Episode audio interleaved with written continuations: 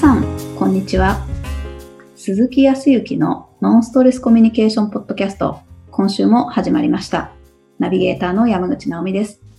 鈴木さん、今週もよろしくお願いします。はい、よろしくお願いします。もう、今、本州では、梅雨真っ盛りですね。はい、ようやく、はい、入りましたね。ね。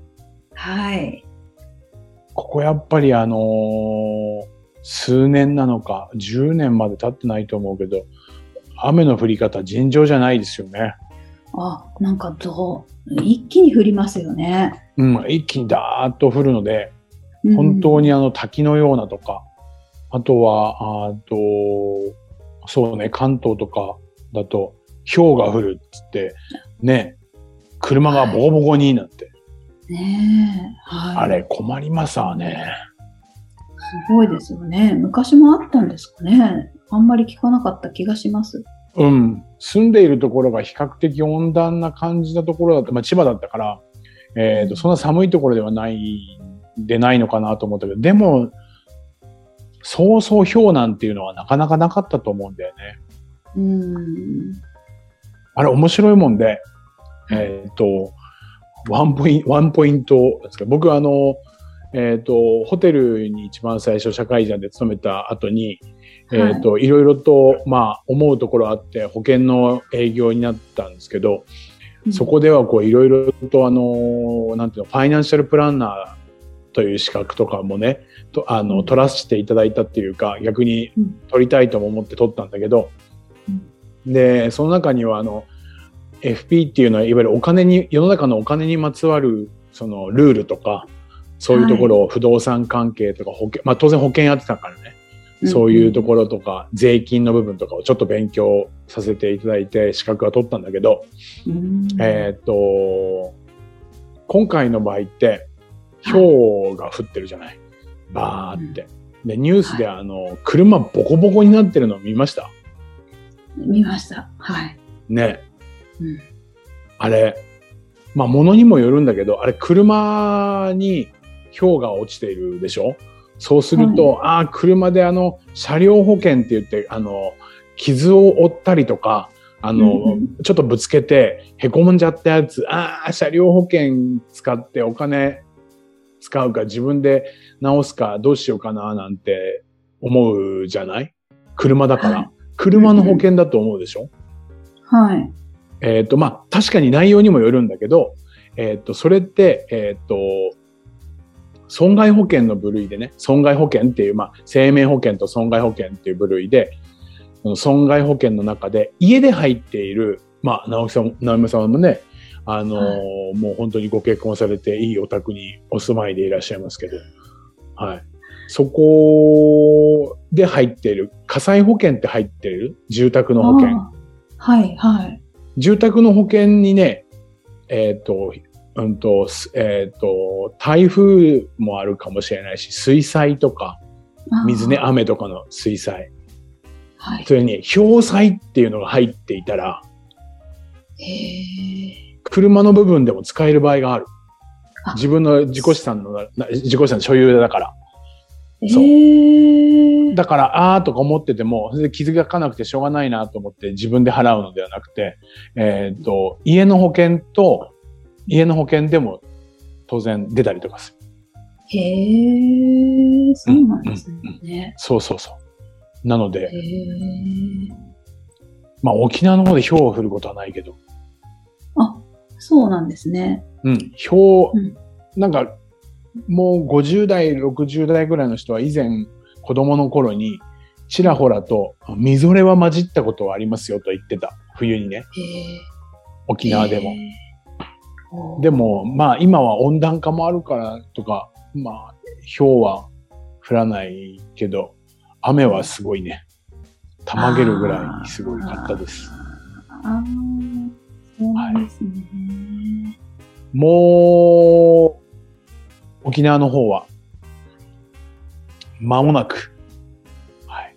なもう本当に一両日中にはい、開けるっていう感じになってると思いますよ。はい。夏本番でございまして、えーはい沖縄にもぜひ皆さんお越しいただければというふうには思いますが、ですね。はいちょこちょこ、えっ、と、いろいろと、うんと、おお越しになられてる方いらっしゃいます。知事、あの、知ってらっしゃる方とか。はい。お友達もそうだし、あの、うん僕の講座を受けていただいた方とか、もう、昨日、お、おとといか、おとといも、はい。あの、ちょっとだけでもお会いできませんかって言っていただいたので、いや、こちらここそ、あの、伺いますって言って、伺ったりとか。先週、そう、先週から今週で、そう、お二組ぐらいいた。皆さんやっぱりお休み取って来られてるかな。あこのね、梅雨、梅雨明けるぐらいから、俗に言う夏休みの7月の後半ぐらい、半ばから後半ぐらいまでの、までが、もう最後の安さですね。ー 比較的安いわけですよ。夏休みに入ると高くなっちゃうからね。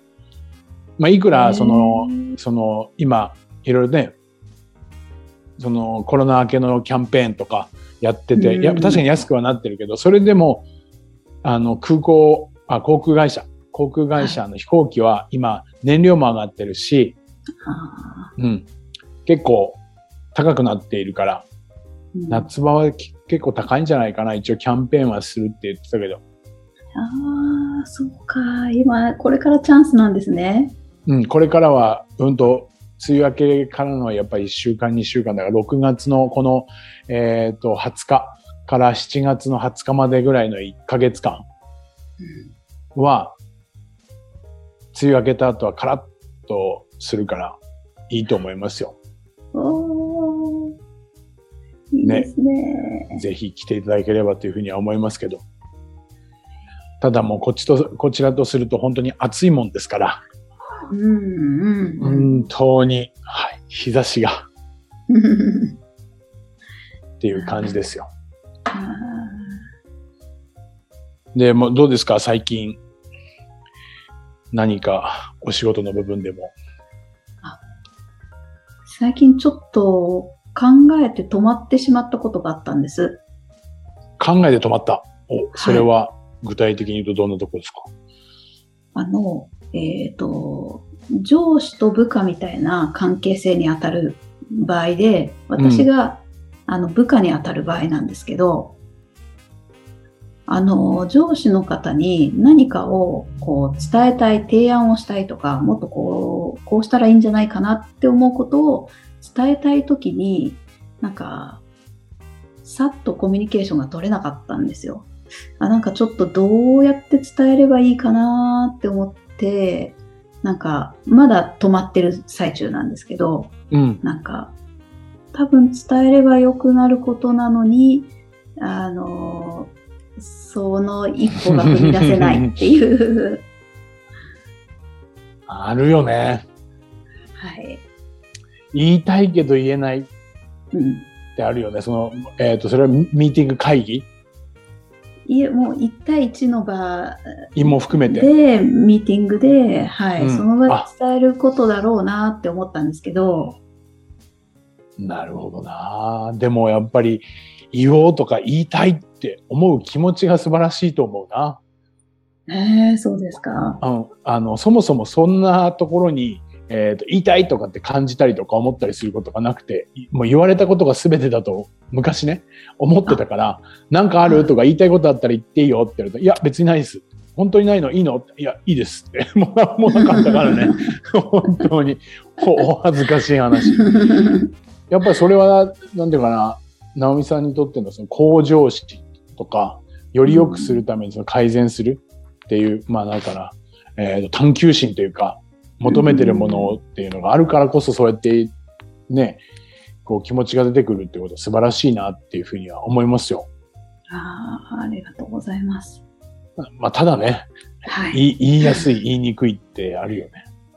そうなんですよね。人によるんでしょうかね。まあ、人にね、そうですね。うん、でも、うん、確かに人にはよると思うけど、特に、うんと、年齢が上の人うん、とか、うんと、年齢同じぐらいだったとしても、経験が長い人とかね、うんうん、うん、こう、まあ、そうでなくても言いやすい人、言いにくい人って言いますよね。はい、はい。まあ、でもなんで言いにくいのかって言ったら、なんで言いにくいと思います？ええー、なんでしょう？うーん、なんか、角が立っちゃうような気がして。ああ、角が立つ。角が立つっていうのは？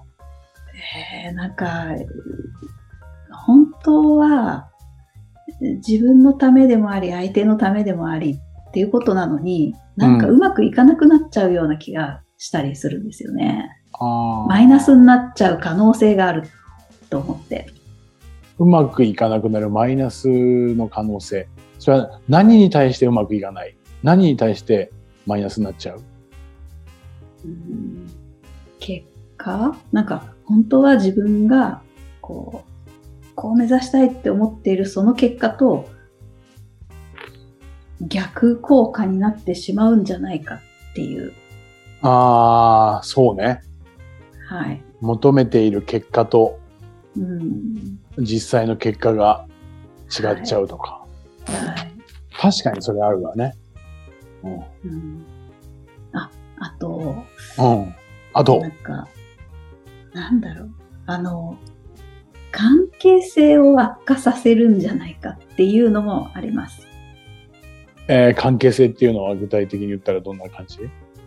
その相手との関係性、上司との関係性で。ああ、はいはいはい。なんか、それを言わなければもっと、こうなんか、いい仕事をお互いできるかもしれないのに、ひょっとするとその関そういう仕事の関係性を壊しちゃうこともあるかもしれないななんて思ったりします。なるほど。相変わらず直美さんは自己分析、自己洞察が上手だね。素晴らしいね。いやいやいや。いや、本当にその通りだと思って、えー、っと、まあね、皆さんこう聞いてらっしゃる方もやっぱりこの言いにくいんだけど、言いたい。だって実態、まあ、ま、間違いなく今言わないよりか言った方がよりいい形になるとその方向性とかね、その結果といったところはあるけど、なかなか言いづらいって言った時に、あまりまあそこまで深く 洞察しないと思うけど、改めてこうやってね、いろいろと質問して聞いてみると、そこら辺も見えてくるのかもしれないけど、大きく分けて2つなんだろうね。1つは、その、そうだね。自分自身がやっぱ提案したいこととか、アドバイスしたいことっていうこと自体も、うんと、直美さん自身は、じゃあ今まで十分に経験を積んでいて、そうすれば必ず結果こうなるみたいな、自信みたいなものがあるかどうかって言ったらどう？ああ、なんか、経験で言うと相手の方があるっていうことを考えると、まだ未熟者が何言ってるんだって言われかねないこともあるなっていうのは思いました。うん。そんなに自信は、うん、うん、ないですね。そう思いますよね。うん、うん、僕もそう思うな。うん。で、っていう、その自分に対する関係性というかね、自分の自自分に対する自信が、はい、いや、ないから言いにくいっていうのはありますよね。ああ、なるほど。はい。っていうのと、あとは、まあ、あと、後者で言った方の、その人との関係性ね。うん、あの、どちらかというと、やっぱり言いやすい、言いにくいっていうのは、うんと信頼できているとかあ、仲がいいとか、お互いのことがよく分かってる、となると、どう？直美さん、言いやすい、言いにくいで言ったら。言いやすいですね。まあそうだよね。気心知れているとか、年齢とか経験とかはの差はありながらもね、うん、日常も挨拶したり時には一緒に食事行ったりとか、えー、プライベートとかもご一緒するとかっていう関係性を持っていたらまだ言いやすいよね。うん、だけどこうやっぱり言いにくいっていうのはやっぱりそこまでのやっぱり人間関係がないからそうするとやっぱりその場でね関係性っていうのは嫌われたらどうしようとか、うん、なんかこれ言ったことによって相手を怒らせたりとか傷つけたりとかすることによって嫌に思われたらどうしようとか、っていう関係性、まあ、往々にしては僕はそそっちのね、対人関係っていう関係性でものが言えないっていうことが多いと思うんだよね。うん、はい、そうですね。はいよく、いや、そんなことないですよ。あの、言っても相手聞かないんでって言ってるけど、聞かないとか聞くとかじゃなくて、だから聞かないなりに言って、相手を傷つけたりしたりだとか、聞かないし、その頑固さでこっちが、あの、切れちゃったりとかね。っていう、そういうやっぱり関係性だよね。うん。まあもう本当に、えっ、と、心理学者のアドラーさんっていうね、えっ、と、アドラーの心理学でも言いますけど、はい。人の悩みの100、あえ100%、人の悩みは100%人間関係であるっていうのは、まあどこから切ってもどこで割ってもね、やっぱ人間関係出てくるんだよね。ね。はい。うんうん、で、まあ、さえっ、と、そうだな、前者の方、先の、あの、なんていうのかな、自分に自信がないっていうのも、自分とのやっぱり関係性だよね。あ確かに、経験がないことっていうのは自信は当然ないと思うんだ。あ。はい。だけど、自分はやっぱり会社をこうしたいとか、えっ、と、うん、自分はこういうことを実現したいっていうふうに思っていたら、やっぱりここは言わなきゃっていう勇気みたいなのが、あー出るか出ないか。そこはやっぱり自分との関係性もあるよね。私言ってもあ言い返せないしとか。それは相手に嫌われるとかどうこうというよりかは自分との関係性。はいまあ、どどちらも人間関係なんだよね、きっとね。うーん。なるほど。じゃあ、じゃあ、でも、とは言いながらやっぱり、えー直美さんとすると、僕と違って、えーっと、言った方が、やっぱりね、いいっていうふうには思うんだけど、そもそもでも、なぜそのアドバイスというか、あーんと提案をしようっていうふうに思ったんですか？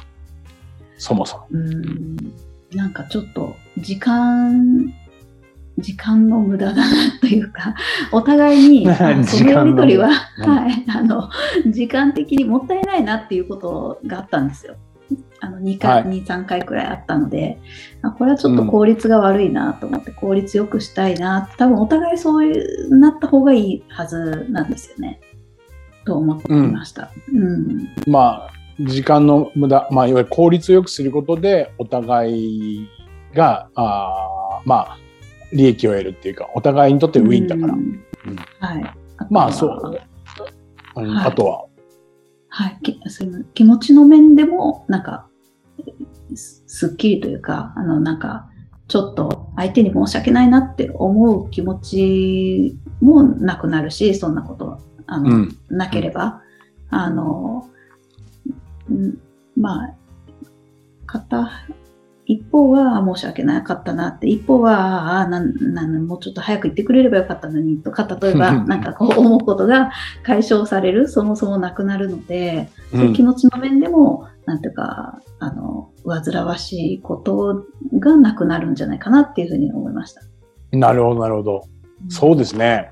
まあ、だからこそ、ここはっていう気持ち、ここは言って、ね、改善したいっていう気持ちが出ているんだと思うんですけど、でもこれ改善していったら、うん。改善できたら、あー直美さんとその方もそうだし、会社はこうどうなっていきそうですか？そういうことができることになって効率よくなっていったら。ああ、そしたら、もっと、なんだろう、他の仕事に時間を割けるようになりますよね。なんか、本来あ力を入れたい仕事に、はい、うんうんそう集ね。中できますね。うん。他の仕事にも集中できたり、何しろ時間を割くことができる。はいそうですね。そうなると、その先はどうなっていきそうですか？そういうことができるようになったら。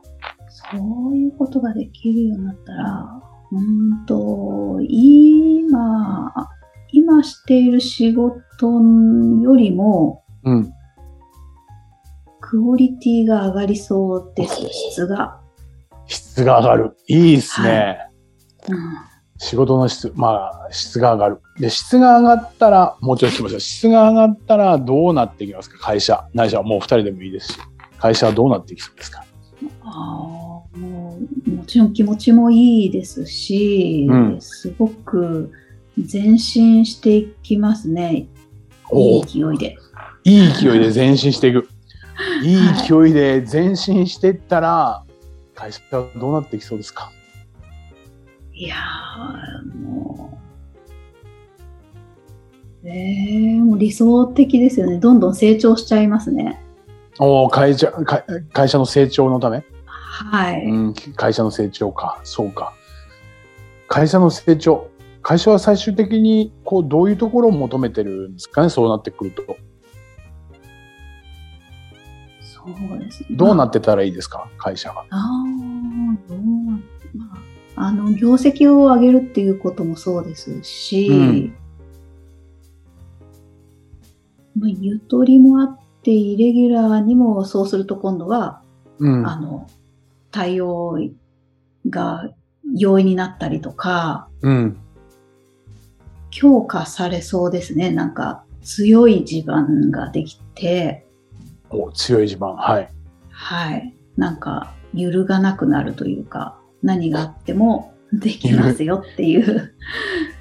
なるほど、なるほど。っていう。はい。いいですね。OK。ということはですよ。ということは、今回、まあ、あーその1対1の面談っていうか、あミーティングで、直美さんがアドバイスをするとか、提案をするっていうことは、どういうことになるんですか？どういうことですか？うーんもう、会社の発展になりそうですね。会社の発展のため。はい。さすがですね。いいと思いますよ。ごいねいやいやいやいやいや。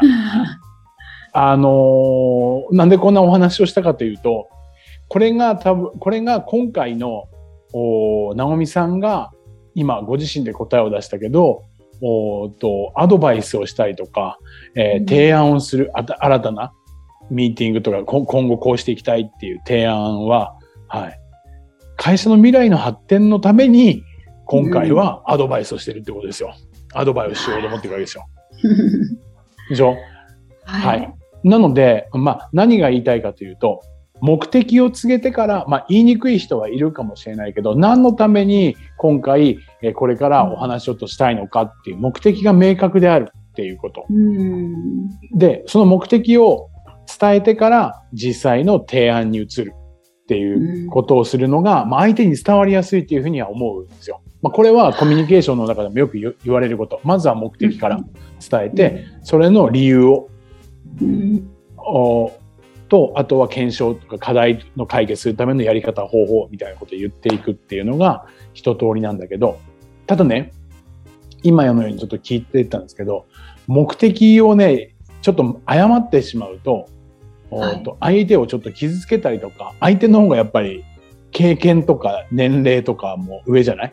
そうすると、やっぱり、えーとまあ、傷つける、うん、とか、えっ、と、怒らせてしまうとかね。うん。うん、っていうことが多いのは、実は、うんと、ちょっと厳密にこういうところ難しい部分もあるかもしれないけど、目的と目標の違いっていうかね、目的は今のように、えーそうね、えっ、と、お互いがちゃんと言いたいことを言っていけば、効率的、能率的になってとかあるでしょ。で、今やってることと変えるっていうことは、っていうことは、時には相手を否定するこっちを肯定す。る。え、そんな風に私思ってこんなことやってないわよってなると、相手のことを否定するようになってしまうのは結構手前の目標値、目標が目的だと思ってて、もっと私はこういう風にすればが、あの、ミーティングも時間が簡簡潔に終わると思うんで、もっとこういう風にしませんか？なんて言った時には、直美さんが合っている。上司が間違っているみたいな。え、今までの私のやったこと間違ってると思ってるみたいな。になってしまうんだよね。実はそれって目的ではなくて、目標、目標値として後から見ればいいことであって、もっと先の今回、直美さん自身が思うその先のゴールっていうう、んこういうことを実現するために、そのためにはじゃあ具体的に、具体的に割り算していったらどうしていったらいいかって言ったら、やっぱり時間の効率、能率を上げて時間の効率となれば、こう、このようなミーティングの部分ももう少し、えっ、と、改善することもできるんじゃないかなっていうふうに思って、今回、ちょっと、この1対1のミーティングの時に少しお話ができればと思うんですけど、よろしいですか？どう思いますか？っていう前提の目的を伝えた上でだと、相手もちゃんとどっしりと構えることができて、あ、そういう目的だ、聞きましょうっって思うけど、目的がないとただの人格否定みたいになっちゃうからね。はいうんこういうところを意識して先に、はい、その先の目的、ゴールっていったところをきちっとお話をして進めていったら言いやすいと思うし。まあそれでもね関係性がないとね、うん。なかなか言いにくい部分はあると思いますよ。はい。うんで、まあ、プラスアルファで言うと、じゃあその関係性ってどうかって言ったら、今の僕がこう目的をね、ちゃんとその先の大きい目的ね、会社をこうしていきたいっていう大きい目的みたいなところから話を進めていくって話をしたけど、日常の関係性ね、挨拶もしない、いつもムスッとしてる。で、たまに誘われてもこと、あの、何かで断るとか、うん。表情がこう険しい、暗いみたいなことをしていたら、日常のやっぱり関係性の積み上げが、やっぱり言いやすいとか、相談しやすいっていう環境を作るんだよね。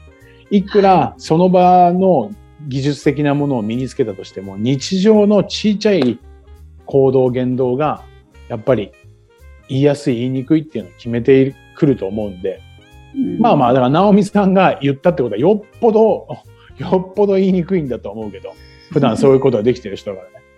でもそ、日常はやはり皆さんのが何気ない挨拶を先に自分からするとか、はい。うんちょっとした思いやりとか優しさみたいなところを、変にエゴとしてね、自分の利益として使うんではなくて、お互いがよりいい環境の中で、お互いがいい関係性の中でっていうことを考えて、その先にいい会社で、まあ時にはいいお給料をもらうでもいいでしょう。うん。そういう目的があるからこそ、じゃあ何、何の、今何をするの？って言ったら、やっぱり自分から笑顔で挨拶するって言ったら何のためにやってるかってあまり考える人いないでしょうんそれでできてる人もいればできてない人もいるけど、うんそういうところをちょっと深く考えて、こうなればこうなる。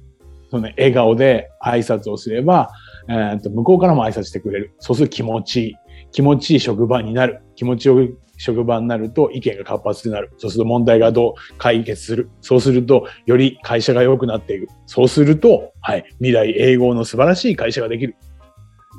となれば、そのために、じゃあ挨拶をしようっていうふうに戻っていくようなね。うんこういうような思考で考えていくと、その目的っていうのは見え、見やすくなっていくっていうかね、出しやすくなっていくんで、ちょっと参考までに、直美さん、はい、ぜひぜひ、ちょっと、そういう意識で、はい、お付き合いいただき、ミーティングではお話しして、ぜひちょっと勇気出してやっていただいたらいいと思いますよ。はい。うわーはい、ありがとうございます。それでは最後にお知らせです。ノンストレスコミュニケーションポッドキャストでは皆様からのご質問、ご参ご感想をお待ちしております。コミュニケーションでのお悩み相談や、こんな時どうするのなんていうご質問を鈴木さんにお答えいただきますので、皆様どしどしご質問ください。ポッドキャストの詳細をご覧いただきますと質問フォームが出てきますので、そちらからご意見をお寄せいただければと思います。それでは今週はここまでとなります。また来週お会いしましょう。鈴木さん、ありがとうございました。ありがとうございました。